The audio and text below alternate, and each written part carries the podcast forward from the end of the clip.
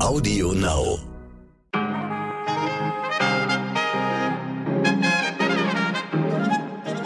Meine lieben Zuhörerinnen, ich wünsche Ihnen einen guten Morgen an diesem Donnerstag, dem 14. Juli. Herzlichen Glückwunsch auch an die Franzosen zu ihrem Nationalfeiertag. Es lebe Frankreich. Hier ist für Sie Michel Abdullahi mit einer frischen sommerlichen Ausgabe heute wichtig mit unserer Langversion.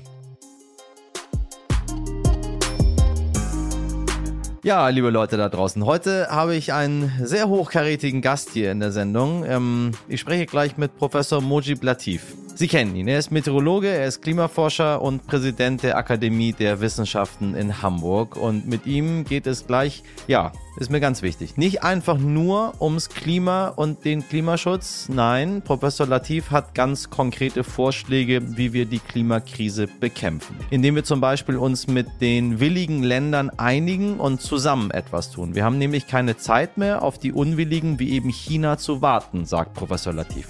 Konsequenz daraus, wir sperren Produkte von China konsequent aus, beziehungsweise fördern diese nicht auch noch. Denn am Ende ist es ganz einfach, wer nicht mitmacht, der soll auch nichts vom begehrten Markt abbekommen. So einfach kann es gehen. Sie wissen, wir sprechen hier in diesem Podcast sehr, sehr viel über das Klima. Wir sprechen generell in unserer Gesellschaft weltweit sehr, sehr viel über das Klima und über den Klimawandel und über den Klimaschutz. Und ich möchte nicht, dass der sogenannte Greta Thunberg-Effekt eintritt, dass sie quasi irgendwann ab abgestumpft sind, es in das eine Ohr reingeht und in das andere dann wieder oder aus, aus, aus dem anderen wieder raus. Ich will, dass sie, dass sie nachdenken, dass wir gemeinsam etwas tun, dass wir nicht abgestumpft sind dagegen, weil das ist alles dem Klimawandel relativ egal. Deshalb werden wir unsere Gespräche in Zukunft, insbesondere was dieses Thema angeht, so ausrichten, dass wir immer wirklich ganz konkrete Lösungen anbieten und dann liegt es an uns allen, Druck auf die Politik auszuüben, damit diese Lösungen dann auch irgendwann umgesetzt werden. Ich sage Ihnen, ein wirklich tolles, spannendes Gespräch. Und jetzt auf in diesen Donnerstag. Zuerst für Sie das Wichtigste in aller Kürze.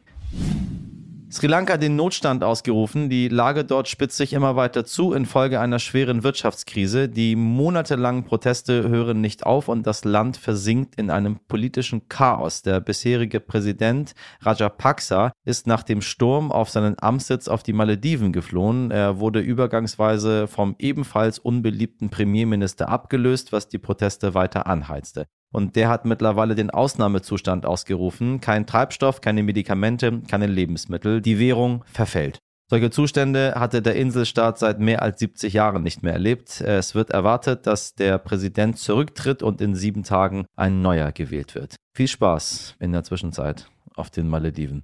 Gibt schlimmere Orte, glaube ich, auf die man fliehen kann.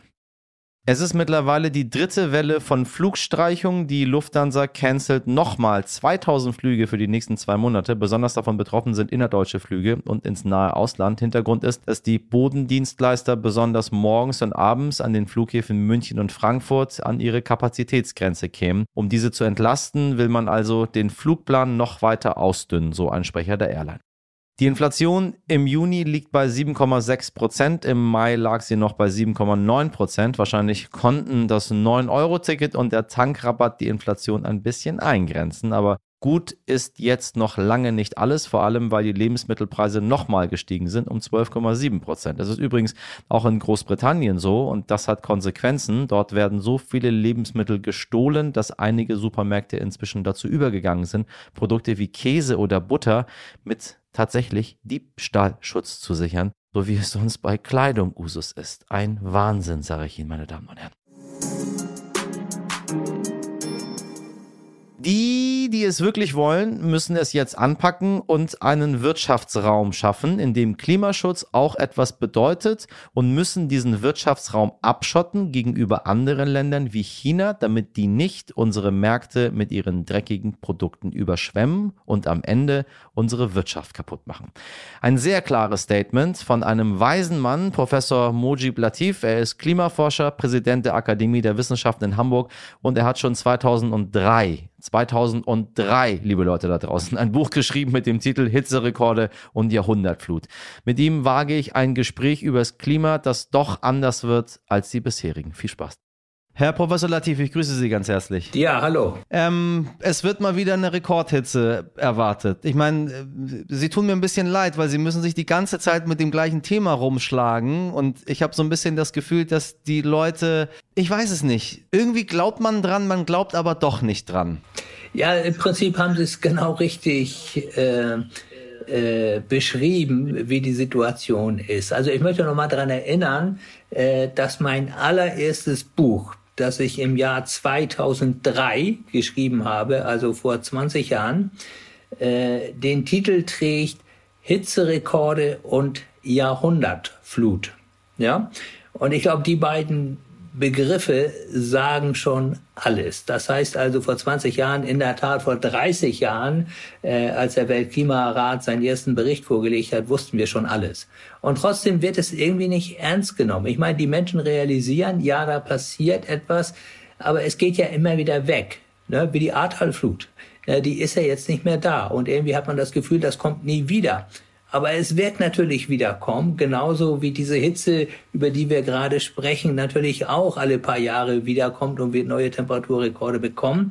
Aber das Problem, und da haben Sie genau recht, bleibt irgendwie abstrakt. Das ist, weil die Leute auch gerne sagen, also wenn man mit, äh, mit, mit anderen Menschen, die die Klimakrise so gerne ein bisschen leugnen oder kleinreden, ist ja immer das Argument, solche Zyklen hat es schon immer gegeben. Also es gab immer schon extreme Hitze und Kälte. Auch im Ahrtal gab es äh, Anfang des 20. Jahrhunderts eine große Flut. Äh, Wasserknappheit in Italien ist nichts, ist nichts Neues. Äh, historische Überschwemmungen in Australien, ja, so historisch sind sie gar nicht wie gehen wir damit um? Das ist doch eigentlich alles Quatsch, oder nicht? Also die Klimakrise ist da. Nein, es ist nicht Quatsch, äh, aber die Schlussfolgerungen, die man daraus zieht, äh, die sind nicht zulässig. Und ich möchte das gerne vergleichen mit dem gezinkten Spielwürfel. Also wenn wir den Würfel manipulieren und ihn auf die sechs zinken, dann wissen wir, dass die sechs häufiger kommt, aber die anderen Zahlen kommen natürlich auch noch. Und nun kann ich nie genau sagen, wenn jetzt ein 6 kommt, okay, genau diese eine 6 ist darauf zurückzuführen, dass der Würfel manipuliert ist, ja. Und so ist es mit den Wetterextremen auch. Ich kann nie zu 100 Prozent sagen, okay, diese Ahrtalflut ist nun eine direkte Folge äh, des Klimawandels, der globalen Erwärmung. Aber was Tatsache ist, die Wahrscheinlichkeit dafür erhöht sich, wie beim gezinkten Würfel eben. Die Wahrscheinlichkeit dafür, dass die sechs gewürfelt wird, die erhöht sich eben deutlich. Und dann kommt noch ein zweites dazu. Natürlich hat es immer diese Zyklen gegeben, aber Eiszeiten, Warmzeiten haben sich in vielen, vielen Jahrtausenden entwickelt. Und was wir jetzt erleben, ist eine Geschwindigkeit, mit der wir es noch nie zu tun gehabt, zumindest in der menschlichen Geschichte, sagen wir mal für die letzten ein, zwei, drei Millionen Jahren. Und insofern ist das schon absolut außergewöhnlich und äh, dass der Mensch für diese unglaubliche Geschwindigkeit verantwortlich ist und auch für die Tatsache, dass es überhaupt wärmer wird, äh, haben ja äh, drei Kollegen äh, gezeigt vor über 30 Jahren und dafür den Nobelpreis bekommen. Ja, einer dieser Kollegen war Klaus Hasselmann, der war mein Doktorvater. Und ich habe ja hautnah sozusagen mit der Muttermilch äh, aufgesogen, äh, wie meine Kollegen das damals eben gemacht haben. Und seit da gibt es eben keinen Zweifel mehr daran, zumindest nicht in der Wissenschaft, ja, dass der Mensch eben A für die Erwärmung verantwortlich ist und B, dass eben auch infolge der Erwärmung die Wetterextreme zunehmen und sich teilweise auch intensivieren. Ich meine, Sie haben es ganz am Anfang gesagt, dass Sie schon seit äh, Jahrzehnten davor warnen, dass äh, viele andere WissenschaftlerInnen das bereits erforscht haben, dass sich das Klima verändert, dass der Mensch darauf einen signifikanten Einfluss hat, dass es einen menschgemachten Klimawandel gibt. Wir sehen jetzt die äh, Ergebnisse davon. Ist es nicht frustrierend, das alles schon so früh vorhergesagt zu haben und die Menschen haben erstmal gar nichts dagegen unternommen und jetzt, wo wir es doch viel genauer wissen als vor 30, 40, 50 Jahren, macht man immer noch nicht so wirklich was.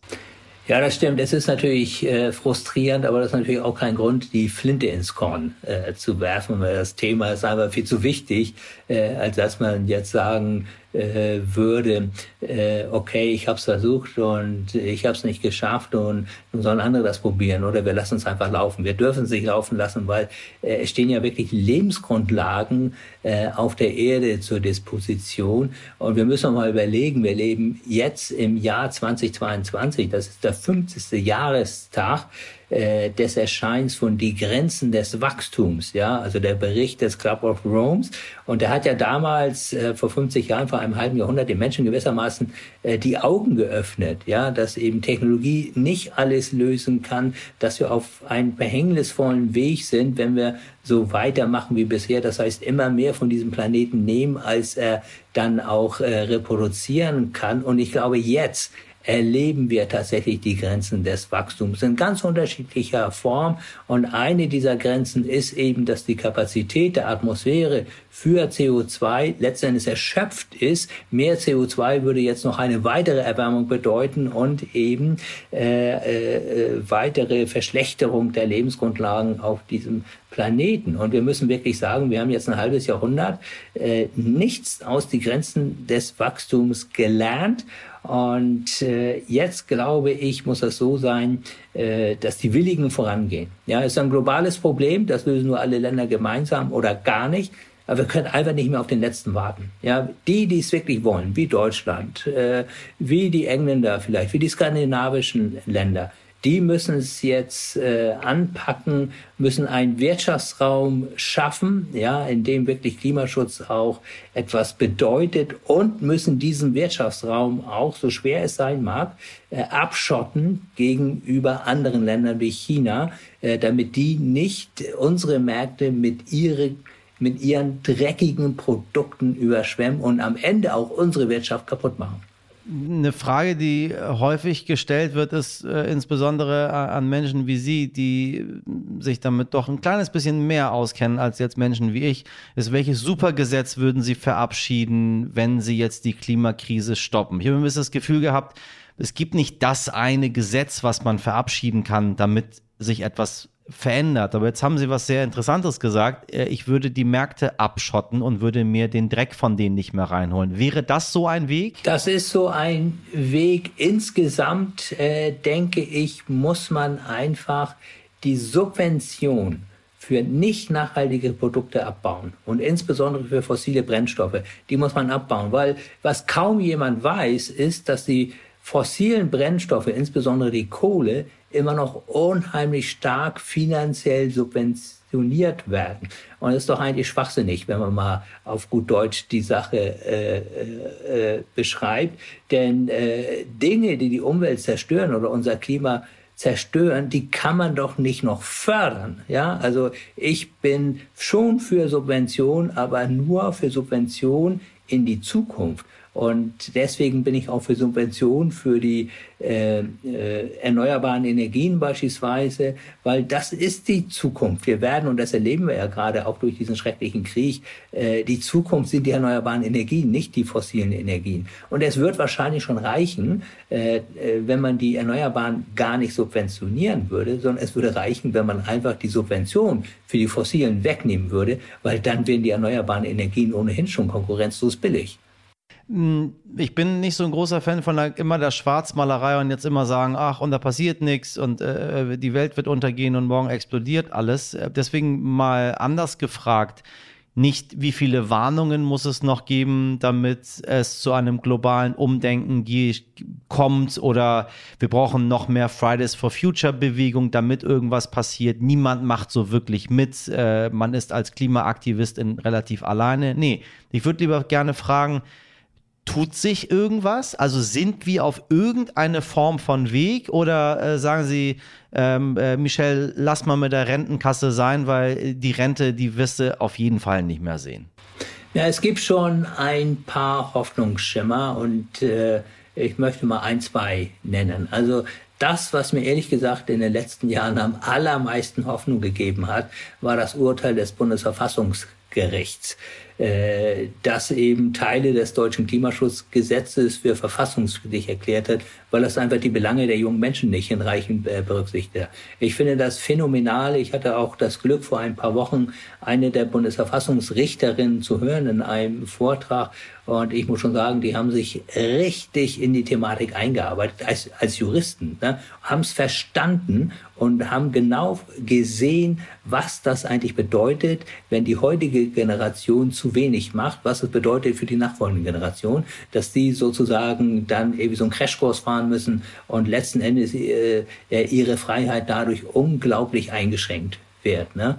Und äh, das ist eine Sache, die, die mir Hoffnung gibt. Also ich glaube in der Justiz insgesamt, ich sehe es ja auch äh, in, in der Wissenschaftslandschaft, ich bin ja auch äh, Präsident der Akademie der Wissenschaften in, in Hamburg, da haben wir auch Juristen und so weiter, da tut sich wirklich was. Und es ist doch auch völlig klar, dass es so sein muss. Ich weiß nicht, ob Sie ein Auto haben, Michelle, aber äh, wenn ich das jetzt kaputt machen würde oder Ihr Fahrrad oder was auch immer, ja, Sie haben so ein Taxi, ne? G genau, äh, dann äh, wäre ich doch dafür verantwortlich. Ne? Und äh, Sie würden mich verklagen sagen oder ich, ich würde auf jeden Fall zur Rechenschaft gezogen werden. Und wieso ist denn das bei Umwelt nicht so? Ja? Wieso kann ich einmal CO2 ausstoßen, so viel ich will, und ich bin überhaupt nicht verantwortlich dafür? Also da bewegt sich gerade was in der Rechtsprechung. Und ich glaube, das ist ein fundamental wichtiger Hebel. Und der zweite Hebel, äh, da läuft das zwar noch nicht so richtig, aber ich, ich hoffe jedenfalls, äh, dass der noch zum Tragen kommt, ist die Finanzindustrie. Wir brauchen noch unglaubliche finanzielle Mittel, um diese globale Energiewende dann auch schnell hinzubekommen. Ja? Und deswegen müssen wir die Finanzströme dahin lenken, wo sie gebraucht werden. Ne? Und äh, deswegen, äh, und, und ich sehe es, ich spreche auch äh, mit den Finanzinvestoren und so, und so weiter, mit großen Wirtschaftsprüferorganisationen oder Firmen, äh, und, und die wollen schon ja, und ich glaube, da fehlt noch so ein bisschen äh, jetzt auch die gesetzliche Grundlage, dass tatsächlich mehr Investitionen in nachhaltige äh, Produkte gehen. Und in dem Moment, äh, wo, wo die Finanzindustrie äh, merkt, das lohnt sich, ja, gibt's da auch kein Halten mehr. Ja, also Dinge können extrem schnell gehen, das wissen wir doch. Ne? Immer bei Krisen, bei Corona, jetzt beim Krieg, sind auf einmal Milliarden und Abermilliarden da. Also was ich sagen will, ist, Geld ist genug da. Ja, wir müssen es nur richtig kanalisieren. Und was ist, was ist mit, mit meiner Arbeit? Ich habe manchmal das Gefühl, dass ich irgendwie, weiß ich nicht, zu viel über die Klimakrise spreche. Es ist irgendwie in jedem dritten Ding, was ich mache, in jedem Interview, in unserem Podcast hier sowieso wir kommen immer wieder auf das Thema. Und ich habe so ein bisschen Sorge, dass wenn man Menschen zu viel und zu oft von etwas berichtet, dass die irgendwann dagegen abstumpfen denken, ja, ja, ja, so ein bisschen Nahostkonflikt, ja, Israel und Palästina, da war ja mal was. Mal flackt es ein bisschen auf und mal geht es ein bisschen wieder runter. Ähm, was ist dort der, der richtige Weg? Immer wieder weiter aufmerksam machen, damit dieser Stein nie aufhört zu rollen und es zu einer Veränderung kommt? Oder die Politik hinter den Kulissen machen lassen? Da bin ich so ein bisschen unsicher, da brauche ich Ihren Rat. Ja, also äh, darauf aufmerksam machen muss man natürlich. Ja, also daran führt ja kein Weg dran vorbei. Die Frage ist natürlich, äh, äh, was macht man äh, zusätzlich? Und ich glaube, was so ein bisschen einfach fehlt in der Wissenschaftskommunikation insgesamt und natürlich auch in der Klimakommunikation, ist, äh, dass man den Leuten erklärt, wie sie davon profitieren können. Also wir Menschen machen ja nichts einfach so, weil wir gute Menschen sind. Ne? Also ich glaube, das müssen wir einfach akzeptieren. Wir machen es eigentlich immer, wenn wir irgendeinen Nutzen davon haben. Ne? Und deswegen finde ich, muss man die Klimagesetzgebung auch so ausrichten, dass die Menschen davon profitieren. Ne? Also nehmen wir mal dieses berühmte 9-Euro-Ticket. Ne? Hätte man sicherlich besser machen können jetzt, äh, aber äh, wenn es das immer gegeben hätte, ne? ich, ich glaube, dann würden die Menschen von ganz alleine umsteigen. Insbesondere, und das ist der zweite Punkt, der dazugehört, wenn der bequem ist, der öffentliche Nahverkehr. Ne? Also wenn es so ist wie jetzt, dass die Regionalzüge immer verspätet sind, ja, immer überfüllt sind, über Internet wollen wir jetzt gar nicht sprechen ne? und äh, über Sauberkeit und so weiter. Ich meine, dann kriegen Sie keinen von der Straße weg. Ne? Wenn es aber so ist, wie in Norwegen, meine Frau kommt aus Norwegen, deswegen bin ich hin und wieder auch in Norwegen, ich weiß ja, dass es geht. Also ist ja irgendwie kein Hexenwerk, ne? sondern der Schweiz, da funktioniert es ja auch in Norwegen, funktioniert es. Ne? Da setzen sie sich hin, wunderbar, alles super. Auch da gibt es Winter und zwar viel mehr Winter als bei uns und trotzdem ist die Bahn pünktlich. Ne? Und dann setzt man sich hin, macht seinen Laptop auf, hat wunderbares Internet, ja, in dem letzten Bummelzug Ne? Und, und dann fahren die Leute einfach gerne. Ne? Ich meine, wer steht denn gerne im Stau? Das soll mir mal einer erzählen. Macht doch keiner freiwillig. Ne? Das heißt also, wir müssen auch die Angebote schaffen. Und dann glaube ich, wenn wir in der Kommunikation deutlich machen, dass man richtig gut profitiert, ja, dann sind die Menschen ganz alleine bereit. Ja, dann äh, braucht man da auch nicht immer die Katastrophenszenarien zu bemühen, sondern dann sagen sie, ja, ist doch super, ich mache das und wenn ich nebenbei das Klima auch noch schütze, ja, umso besser. Am Ende brauchen wir dann doch wieder den Kapitalismus, Herr Professor Latif. Der löst alle Probleme. Ja, der Kapitalismus, ich, ich glaube schon, dass wir den brauchen, aber er muss äh, sozial sein und er muss auch ökologisch sein. Danke Ihnen sehr für das Gespräch. Immer eine Freude mit Ihnen. Ja, sehr gerne. Danke gleichfalls. Ohren auf. Ich ging in den Laden und schon stand sie da. Geile Figur, blondes Haar, er hat einen Puff und seine Puffmama heißt Leila. Sie ist schöner, jünger, geiler. Samstagabend Sportschau. Wie immer freut er sich da drauf. Dann kommt seine Olle rein und er sagt, ey, pass mal auf, geh mal Bier holen, du wirst schon wieder hässlich. Ein, zwei Bier und du bist wieder schön. Einst ging ich am Ufer der Donau entlang, ein schlafendes Mädchen am Ufer ich fand. Sie hatte die Beine weit von sich gestreckt, ihr schneeweißer Busen war halb nur bedeckt. Ich machte mich über die Schlafende her. Sie hörte das Rauschen der Donau nicht mehr. Das waren drei bekannte Lieder, die meine Kollegin Laura Chapo hier vorgelesen hat. Ja, sobald die Melodie wegfällt, wirken die Texte, die wir Ihnen gerade vorgelesen haben, plötzlich ganz anders. Ne? Ich bin mir sicher, dass wir alle schon einmal Lieder einfach so mitgesungen haben, ganz unabhängig vom Inhalt. Die Worte verlassen unseren Mund, ohne dass wir sie im Gehirn realisieren, besonders wenn Alkohol im Spiel ist. Aber welche Werte vermitteln diese Texte eigentlich, wenn man dann doch ein bisschen genauer hinhört? Oftmals sind sie, wie unsere Beispiele, sexistisch, abwertend und komplett unter der Gürtellinie. Dagegen wird nun vorgegangen. Der Partysong Laila darf zum Beispiel auf einigen Volksfesten nicht mehr gespielt werden.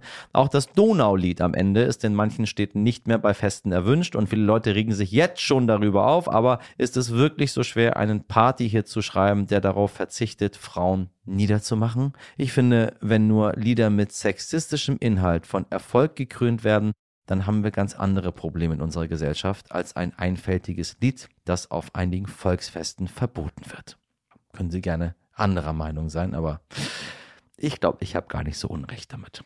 Erzähl dir mal was. Ich habe heute einen Radiosender gehört. Ich weiß nicht mal, was es war. Irgendwas. Und dann hat der äh, Moderator ganz nonchalant irgendwie so gesagt, ja, ähm, das spielte die N-Wort-Band und hat das N-Wort ausgesprochen. Und ich bin im Auto zusammengezuckt. Er wollte quasi nur zitieren und meinte, ja, früher hat man die Bands N-Wort-Band genannt.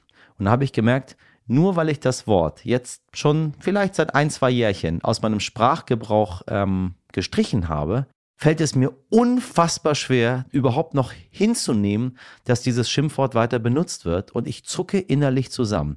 Also, man kann sich, will ich Ihnen damit sagen, an alles gewöhnen und wenn man andere Menschen nicht verletzt, dann ist es doch ganz gut, sich an so ein paar kleine Veränderungen zu gewöhnen, meine Damen und Herren. An mein Gegendere haben sie sich doch mittlerweile auch gewöhnt. Das war's für diesen Donnerstag aus der heute wichtig Redaktion. Falls Sie uns Ihre Meinung sagen möchten oder ein Thema für uns haben, dann immer her damit an heute wichtig at stern.de. In der Redaktion heute für Sie im Einsatz Miriam Bittner, Dimitri Blinski, Laura Chapo und Jennifer Heinzel. Produziert wurde diese Folge von Wei Quan. Morgen ab 5 bin ich wieder für Sie da. Bis dahin machen Sie was aus diesem wundervollen Donnerstag. Ihr Michel Abdullahi.